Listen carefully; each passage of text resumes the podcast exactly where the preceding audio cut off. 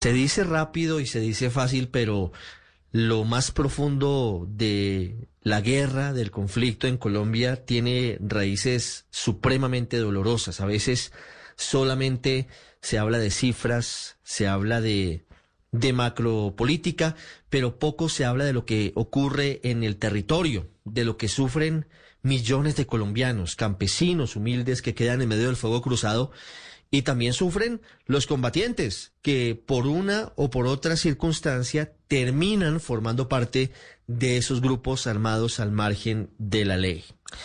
Y ellos tienen la posibilidad de, de reintegrarse a la vida civil, de volver a la sociedad, de empezar un camino para resarcir el daño que pudieron causar. Hoy hablamos con dos de ellos que nos atienden a esta hora desde el occidente de Colombia. Andrés, buenas tardes. Buenas tardes, compadre.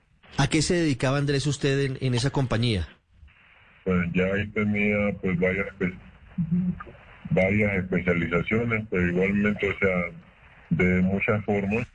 O sea, ¿qué piensa uno? O sea, directamente, o sea, usted dentro de la organización es lo que usted quiere ser la lo que usted que especializa. Y yo muchas veces, pues, en mi especialización está como jefe militar de todo Jefe militar.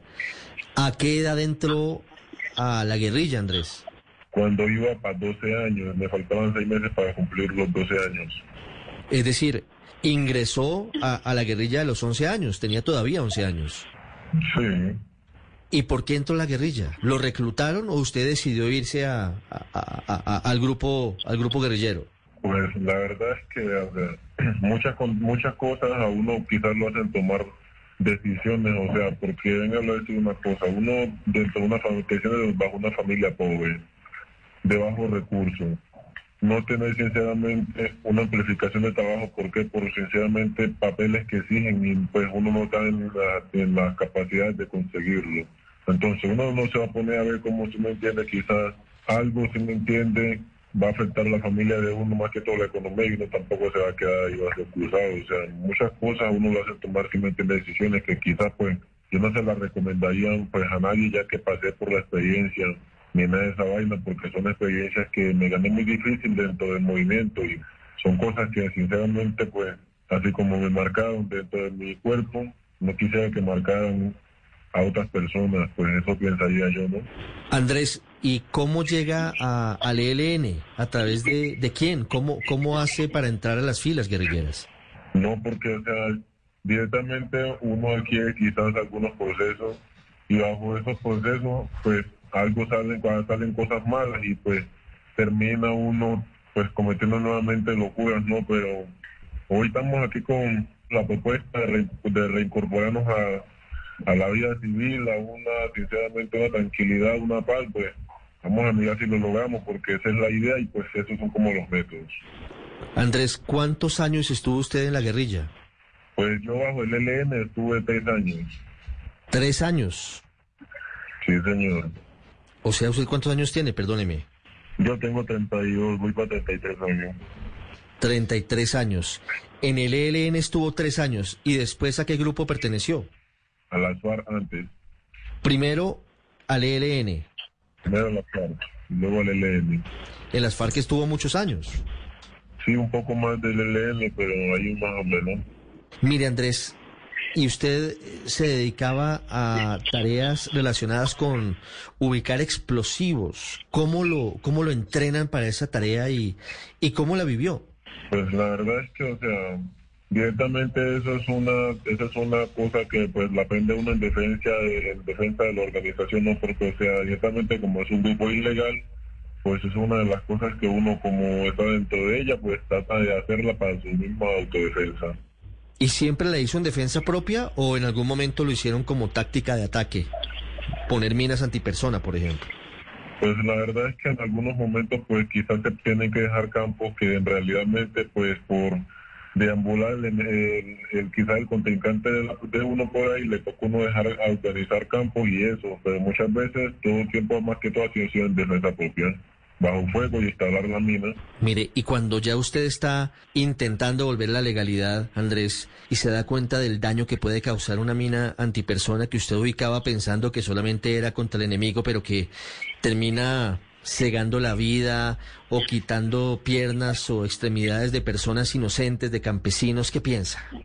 Pues la verdad es que, o sea, usted sabe que dentro de una guerra, pues usted en el momento no piensa solamente sino en defenderse. Uno no está pensando, si me entiende, quizás mañana más tarde a quién puede afectar eso, porque usted sabe que la mina directamente no tiene un... Ya se acabó y, y en medio del, del desespero, le entiendo, ¿usted decidió entrar a la guerrilla?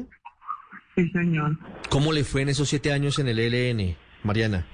Pues por el momento bien porque estoy con vida y, y le agradezco a muchas personas que me, me ayudaron por allá y, y pues no tengo queja. Mariana, ¿por qué decidió dejar al ELN y volver a, a la vida civil, volver a, a la legalidad? Mire, cuando uno cuando uno no está ya, uno cree que todo es fácil, pero ya cuando uno a medida del tiempo que yo no le va poniendo el ritmo, las cosas no son como uno las piensa. ¿Cómo qué? Como por ejemplo, ¿en qué se puede ver eso, Mariana? Como, como mire, en el caso de que usted sabe que todo el mundo tiene su familia, ¿cierto?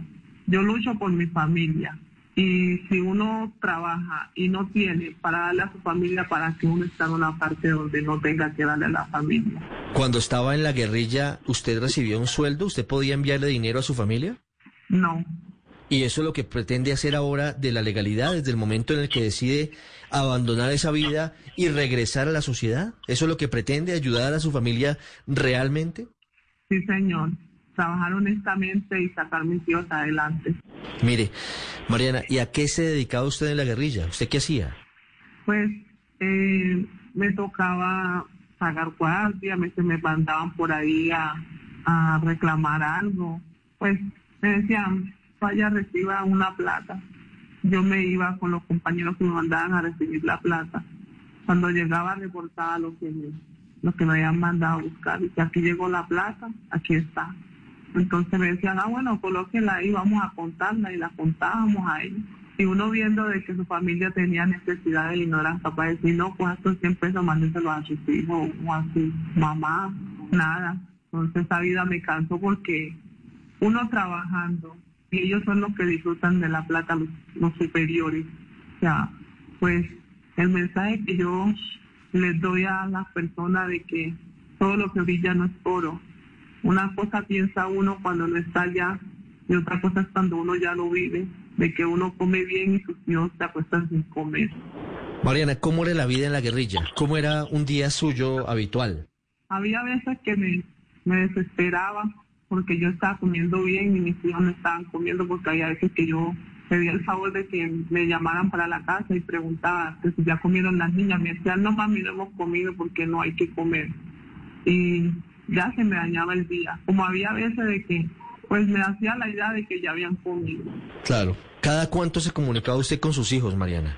Hubo un tiempo que duré tres años sin comunicarme con ellos. Tres años. ¿Qué edad tenía cuando dejó de comunicarse con ellos y cuántos años tenían después? Porque tres años en la vida de, de un niño es mucho tiempo. Sí, la mayor tiene diez años. Eh, tenía siete añitos. Es decir, que antes de que usted dejara las armas en esta oportunidad, ¿usted duró tres años sin hablar con ellos? Sí. Tres años. ¿Y qué le dijeron ahora que pudo comunicarse de nuevo con sus hijos? No, pues la felicidad igual que pensaban que no era, que era mentira. Yo decía, no, amor, sí, estoy afuera, gracias a Dios. ¿Cómo se imagina ese abrazo, Mariana? Mm, Te digo que ese abrazo es tan inmenso que no sé ni cómo lo tomo la emoción. Mariana, gracias por abrir su corazón hoy en Blue Radio. Gracias por su testimonio. Eh, quisiera que les dijera unas palabras a quienes la escuchan a esta hora, a quienes de una parte tienen, por supuesto, un concepto sobre los guerrilleros, sobre quienes muchas veces causan violencia en Colombia, pero por otro lado para quienes están todavía en la selva, en el monte, y eran sus compañeros. ¿Usted qué les diría hoy? Bueno, el mensaje que yo les daría a mis compañeros que están allá, que no se dejen llenar la cabeza de cucaracha y que no, que sigan el camino que siguió Mariana, que es muy bueno, porque es muy bonito uno llegar a su casa, que su mamá lo espera, que lo esperan sus hijos y que no se dejen llenar la cabeza porque a veces uno corremos corremos con la suerte de que sí vemos a su familia y hay otros de que no, de que los dejan por allá y nunca le dicen a la mamá Julano se murió o algo así, entonces yo les diría que cogieran el camino que cogió Mariana y que acá los esperamos con los brazos abiertos y que no, que lo que dicen del ejército no es así, es mentira, que ya Mariana lo vivió y es muy bonito porque trata muy bien a uno acá y, y que no, que, que no sigan ese camino, que ese camino no es bueno. Mariana, gracias, gracias por estos minutos. Gracias a usted. El radar en Blue Radio.